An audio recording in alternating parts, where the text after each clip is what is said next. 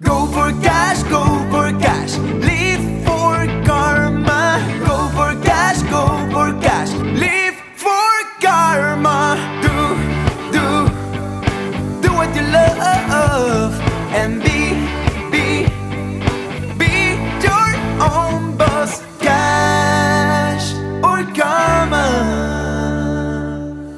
Hallo und herzlich willkommen. Hier ist Cash oder Karma, dein Money Mind Podcast mit Martin Steinbach.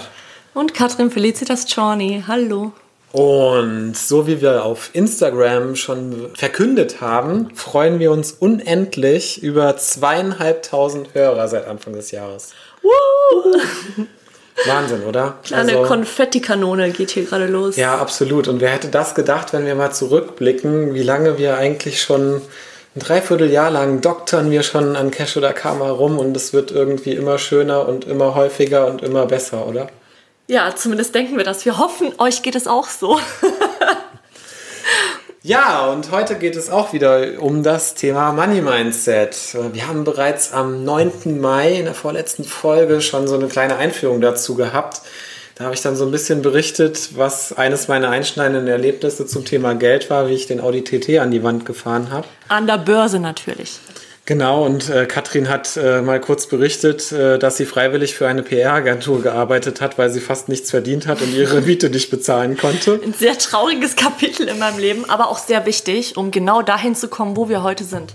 Und das Faszinierende an der ganzen Sache ist einfach, dass wir beide einen völlig unterschiedlichen Zugang zu Geld hatten.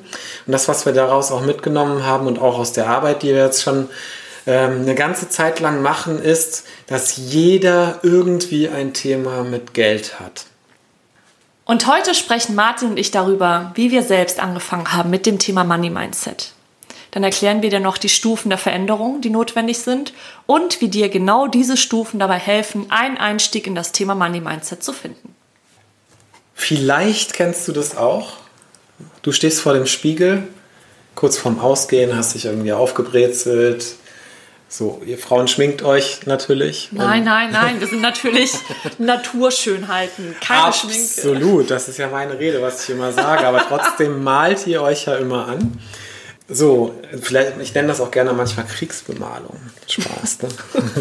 Nein, aber ne, vielleicht kennst du das, du stehst vor dem Spiegel und denkst dir so, boah, sieht ja Hammer aus irgendwie. So, warst feiern, abends zwar Alkohol mit dem Spiel, nächsten Tag ist fetter Kater angesagt, du stehst auf, du stehst wieder vor dem Spiegel und irgendwie sieht das Ganze anders aus.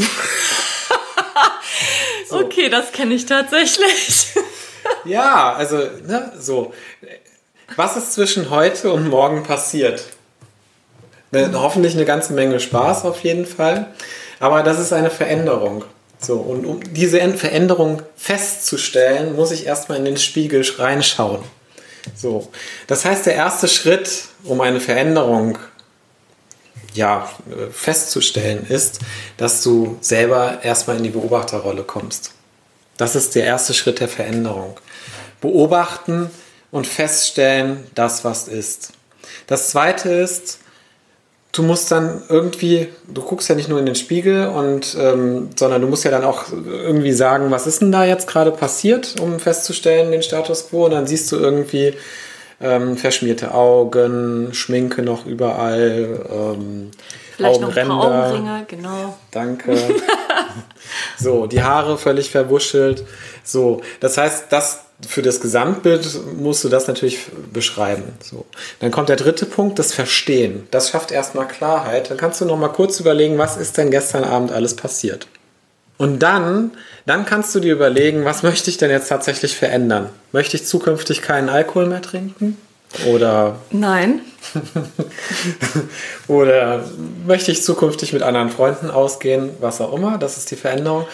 So, und dann können sich auch Beziehungen zwischen dir und der Welt oder zwischen anderen Menschen, weil du nie wieder mit diesen Freunden ausgehen möchtest, die dir ständig ein, eintüten, ne, so, und äh, auch in Gruppen. Dann, dann kann sich dort auch was in den Beziehungen verändern. Das ist so ein bisschen ein Veränderungsprozess und den würden wir jetzt gerne ein bisschen aufdröseln. Beobachten. Was ist eigentlich beobachten? Beobachten bedeutet nichts anderes als Wahrnehmung. Wahrnehmung des Status quo dessen, was jetzt gerade ist. Warum tun wir das? Also warum ist Beobachten so wichtig? So, wenn wir nicht beobachten, dann wissen wir nicht, was jetzt gerade ist. Mein Lieblingsbeispiel, wir denken täglich zwischen 60 bis 80.000 Gedanken. Und wir nehmen nur ein Prozent dieser Gedanken bewusst wahr. Und indem wir anfangen zu beobachten und in diese Beobachterrolle gehen, gewinnen wir eine Art Abstand zu, zu unserer jetzigen Situation, zu dem Moment, der jetzt gerade ist. Eine Art Abstand. Wir gehen in die Vogelperspektive und können nochmal einen komplett anderen Blick auf die Situation haben, wie sie jetzt ist. Und dadurch können sich zum Beispiel auch Situationen verändern. Dadurch können sich Streitgespräche verändern, dadurch können sich Gedanken verändern. Denn normalerweise bist du so tief drin in einem Thema und dann kann es passieren, dass du einfach den Wald vor lauter Bäumen nicht mehr siehst. Und dieses Beobachten ist eigentlich nur dafür da, dass du einmal die Perspektive wechselst. Also eigentlich wirst du ja dann zum Selbstforscher. Genau. Du forschst über dich selbst und du nimmst das, was gerade wahr ist, auf. Um Dinge zu verstehen, ist es immer ganz ratsam, so ein bisschen auf die Wissenschaft äh, zu hören, weil äh, die Wissenschaft schafft Wissen und ähm, insofern, wie geht die Wissenschaft beim Thema Beobachten vor? Die schaut sich verschiedene Dinge an.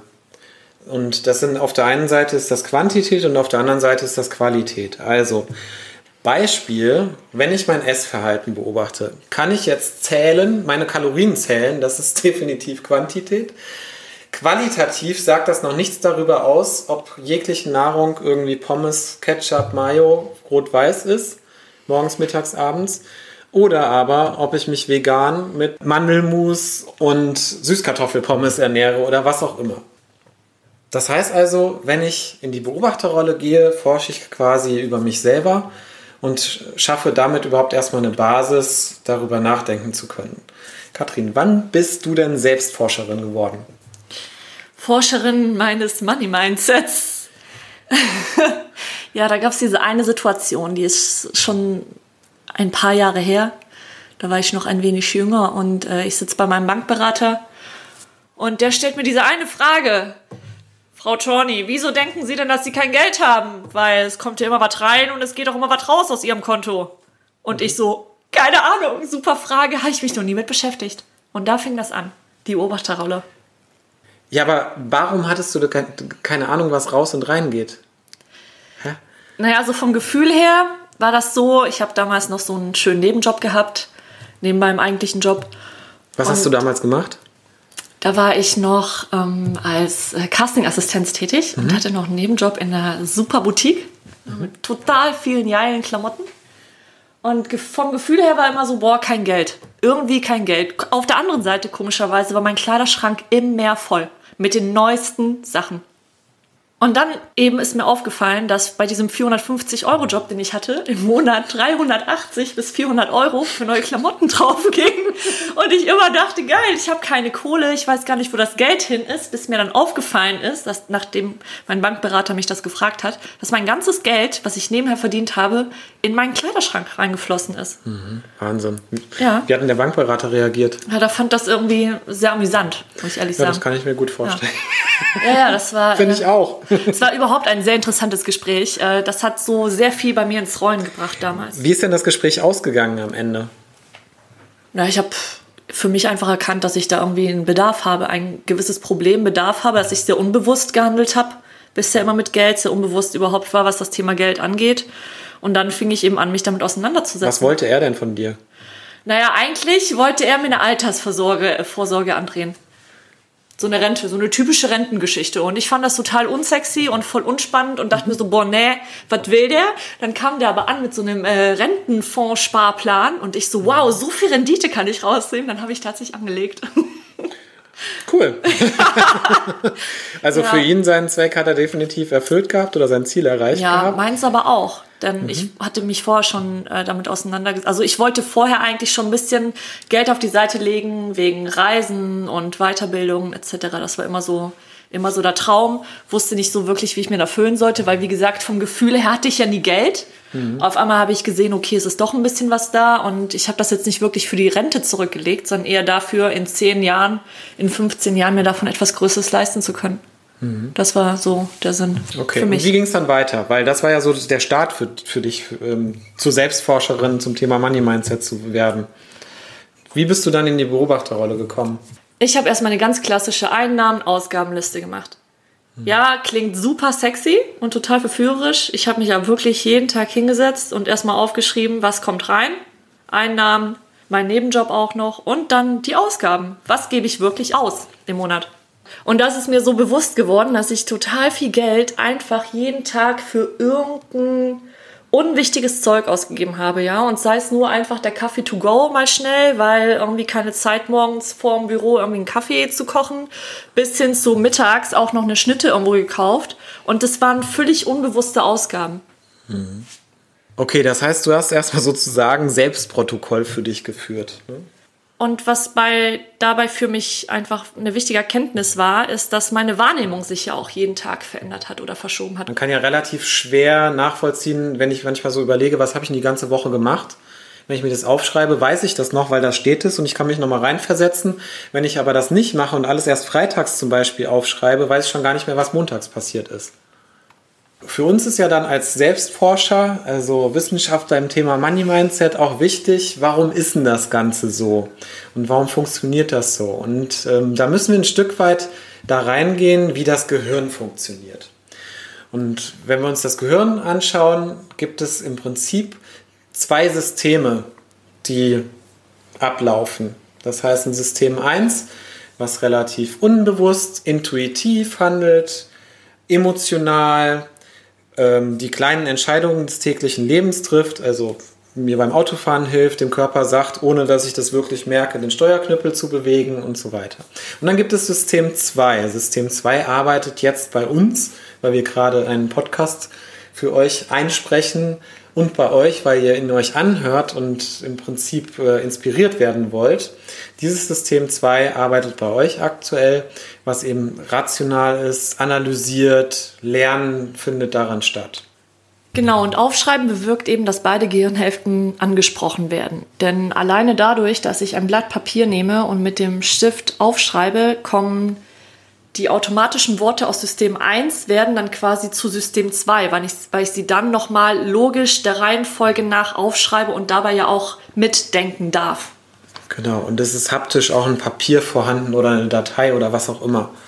Ja. Und das Wort beschreiben kommt ja auch von Schreiben. Und da gibt es auch noch das Sprichwort, wer schreibt, der bleibt. Martin, erzähl uns doch mal von deiner Eingebung, die du letztens beim Bio-Einkauf hattest. Ja, genau da hat das auch eine krasse Rolle gespielt, das mit dem Aufschreiben, weil wenn ich einkaufen gehe, ich kann mir so Sachen, ich achte total auf Preise. Ob das jetzt gut ist oder schlecht ist, will ich gar nicht beurteilen, sondern ich habe es einfach gemacht und immer mal verglichen, weil ich mich gerne mit Bioprodukten ernähren möchte und festgestellt habe, dass die sehr stark variieren. Ne, wenn ich bei Basic oder bei Alnatura oder im Hulk-Bioladen einkaufen gehe, völlig unterschiedliche Preise für dieselben Produkte, teilweise, teilweise auch nicht. Manchmal konnte ich mich aber auch gar nicht mehr daran erinnern, ob das wirklich so war. Und wenn du nur ein, zweimal die Woche einkaufen gehst oder nur alle zwei Wochen, kann man sich das einfach nicht merken. So, und da kam das Aufschreiben natürlich auch zum Tragen. Und ich habe dann mal drei Wochen lang alle Sachen, nicht nur die Sachen für den Lebensmitteleinkauf, sondern einfach mal alle Sachen aufgeschrieben. Und das hat bei mir Folgendes verursacht, dass ich erstmal ein ganz anderes Gefühl dafür bekommen habe, eine ganz andere Wertschätzung für das Geld, was ich ausgegeben habe und auf der anderen Seite auch völlige Überraschungen erlebt habe. Beispielsweise, dass ich für manche Dinge viel mehr Geld ausgegeben habe, als ich eigentlich vermutet hätte insgesamt und für andere Dinge wieder viel weniger. Beispielsweise habe ich gedacht, dass ich für Lebensmittel viel mehr Geld ausgebe.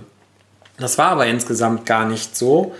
Und ich habe dann auch am Ende für mich noch äh, die, das Ergebnis gehabt, dass ich zukünftig immer auf den Markt einkaufen gehe, was ich nicht vermutet hätte. Es hat sich nicht so angefühlt, dass das günstiger ist als im Bioladen, war aber am Ende so. So. Und dadurch ist eine ganz andere Wahrheit für mich entstanden. Und damit habe ich mein Einkaufsverhalten verändert. Ja, durch das Aufschreiben, das kann natürlich auch nochmal eine Bestätigung sein, vielleicht für Dinge, die man schon dachte, oder eben auch nochmal so eine Art Rückverfolgung. Ja, und ich mache es damit auch begreifbar. Ich habe ja was in der Hand, auch wenn es nur ein Blatt Papier ist. Ne? So. Und damit habe ich dann die Vogelperspektive und damit auch die Basis für Veränderung. Und vielleicht hast du heute die Folge eingeschaltet aus reinem Interesse heraus oder weil du irgendwie spürst, dass du ein Thema mit Geld hast. Und wir haben ja am Anfang gesagt, irgendwie hat jeder eins gefühlt. Wenn du damit jetzt starten möchtest, einfach mal Selbstforscher zu werden, dann haben wir für dich eine Selbstforscheranleitung gebastelt, um dein Money Mindset zu erkunden, mit den fünf besten Tipps, wie du damit starten kannst. Konkrete Aufgabenstellungen, die dir dabei weiterhelfen. Dafür musst du nur bei uns auf die Webseite gehen unter www.cash oder karma.de oder aber den Link direkt in, der, in den Show Notes klicken und dann kannst du dir diese Anleitung runterladen. Und wir arbeiten gerade an einem Money Mindset Programm. Und wenn du mehr darüber erfahren möchtest, dann trag dich doch auch gerne in unsere Newsletter ein, denn dann bist du einer der ersten, der mit News und Infos versorgt wird zu dem Thema. Und schau auch gerne auch auf unserem Instagram Cash oder Karma vorbei und kommentier gerne, wie deine Erfahrungen sind mit dem Thema Money Mindset. Und wie du damit gestartet bist. Danke, dass du heute dabei warst. Ja, Ja, ja, es war eine sehr schöne Folge. es war eine wunderschöne Folge. Danke, Martin. Danke, Katrin. Wir hoffen, auch dir hat es gefallen. Wir hoffen auch sehr, dass es dir gefallen hat. Und kommentier mal auf, auf Instagram. Ja, und äh, schreib uns was auf Facebook. Meld dich einfach mit allen Themen, die für dich wichtig sind. Ciao. Bye. Bye.